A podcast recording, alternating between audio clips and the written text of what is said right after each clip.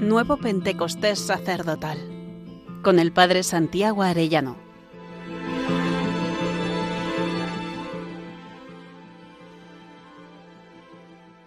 Día vigésimo primero. Betania y la actitud reparadora del sacerdote. Quisiera que hoy entrásemos en la escena de la unción de Betania.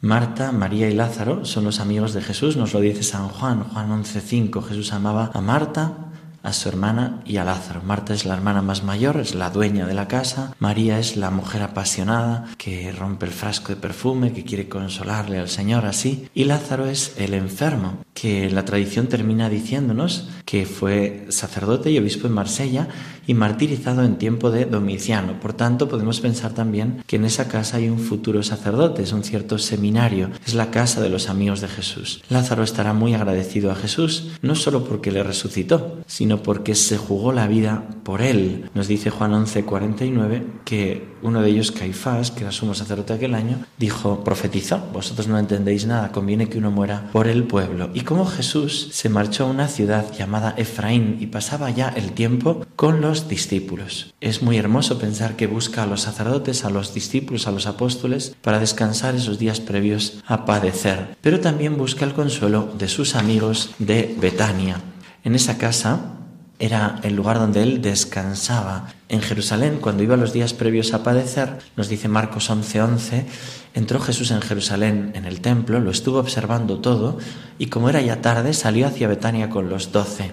Jesús mira alrededor a ver si hay alguien que le recibe, todos notan la presión que hay tan fuerte con respecto a Jesús, y nadie le recibe. Y entonces él marcha para Betania. Y dice en Juan 12, 1 y siguientes, seis días antes de la Pascua, Jesús fue a Betania, donde vivía Lázaro, a quien había resucitado de entre los muertos. Allí le ofrecieron una cena, Marta servía, y Lázaro era uno de los que estaban con él a la mesa. María tomó una libra de perfume de nardo auténtico y costoso y le ungió a Jesús los pies y se los enjugó con su cabellera. Qué hermoso gesto, valiente, generoso, reparador Judas salta en ese momento, ¿no? Y dice, esto se podía haber vendido y dado a los pobres. No le importaban los pobres, pero era ladrón. ¿Cuántas veces esas ideologías que han impedido tener detalles de cariño con el Señor, ¿no? Y es Satanás, en el fondo, el que no lo soporta, ¿no? Déjala. Lo tenía guardado para el día de mi sepultura, donde se predique el Evangelio, se hablará de lo que hizo este Señor, esta, esta mujer. Podemos observar el dolor del Señor por la dureza de Judas y como reacción ante ese perfume caro. Y podemos eh, pensar en el amor reparador. Lo tenía eh, guardado para el día de mi sepultura. Cuando en Laurietis Aquas, Pío XII, nos habla de la reparación, nos dice, Dios nos ha amado y los hombres no le amamos, y porque el amor no correspondido merece todavía más respeto y exige por la reparación de justicia, precisamente, exige por la relación de justicia precisamente una reparación, por eso la reparación es correspondencia ante Dios que nos amó y no ha sido correspondido. San Juan Pablo II diría en Paralemonial que los pecadores vuelvan al Señor tocados por su amor y vivan en adelante con mayor amor en compensación por su pecado. Los sacerdotes tenemos una obligación aún mayor de amor y de reparación. El 7 de abril de 1913 había escrito el Padre Pío al Padre Agostino sobre la aparición que había tenido el 28 de marzo, diez días antes, y entre otras cosas le decía así. El Viernes Santo estaba aún en la cama cuando Jesús se me apareció en un estado lastimoso y desfigurado. Me mostró un gran número de sacerdotes infieles, algunos celebrando, otros preparándose. Le pregunté por qué sufría tanto. Apartándose de aquella multitud de sacerdotes, con una expresión de disgusto en su rostro, exclamó Carniceros. Y mirándome dijo Hijo mío, no creas que mi agonía duró solamente tres horas, no. Estaré en agonía hasta el fin del mundo. Durante el tiempo de mi agonía, hijo mío, no hay que dormirse. Mi alma está buscando unas gotas de piedad humana. El Señor busca unas gotas de piedad humana, busca esa reparación. Eh, fijaros que el corazón de Jesús dirá, me duele especialmente que me tratan con indiferencia, con frialdad las almas que me están consagradas. Y sigue el Padre Pío, oiga Padre mío, las justas lamentaciones de nuestro dulcísimo Jesús me dejan solo de día y de noche en las iglesias, no se preocupan ya del sacramento del altar, No se habla nunca de este sacramento de amor y si hablan de él con cuánta indiferencia y frialdad lo hacen.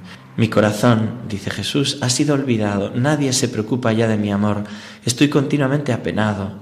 Veo, hijo mío, que muchos. Aquí se cayó. Los sollozos le cerraron la garganta, lloró en secreto, cuenta el Padre Pío.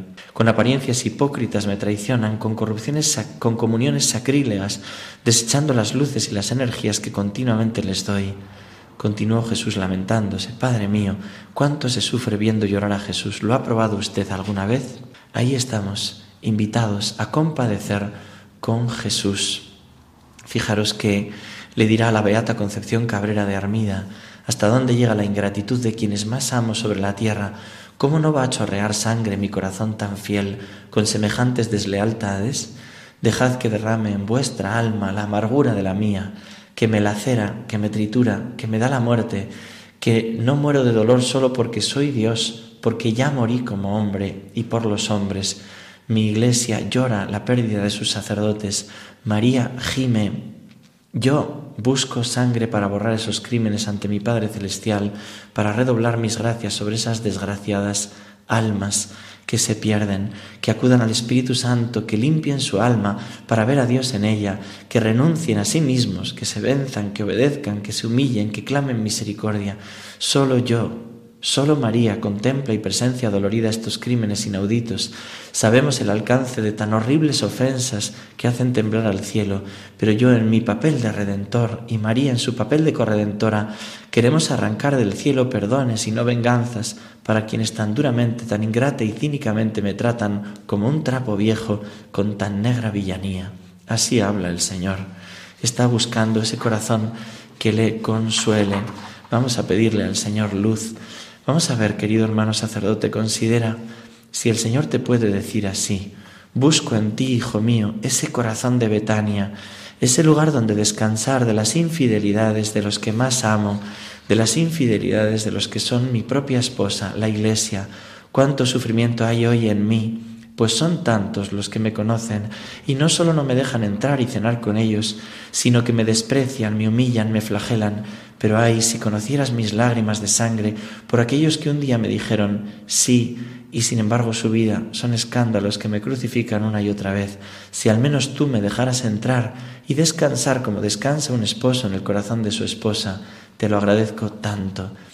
Y tratemos de responderle al Señor diciendo, Señor, no permitas que yo sea un sacerdote que aumenta tu dolor, Concédeme ser un alma reparadora en tu corazón herido y que como San Juan Evangelista o como tus amigos de Betania, en mi corazón puedas encontrar descanso y consuelo ante tanto desprecio e indiferencia. Y hasta mañana si Dios quiere, querido hermano sacerdote.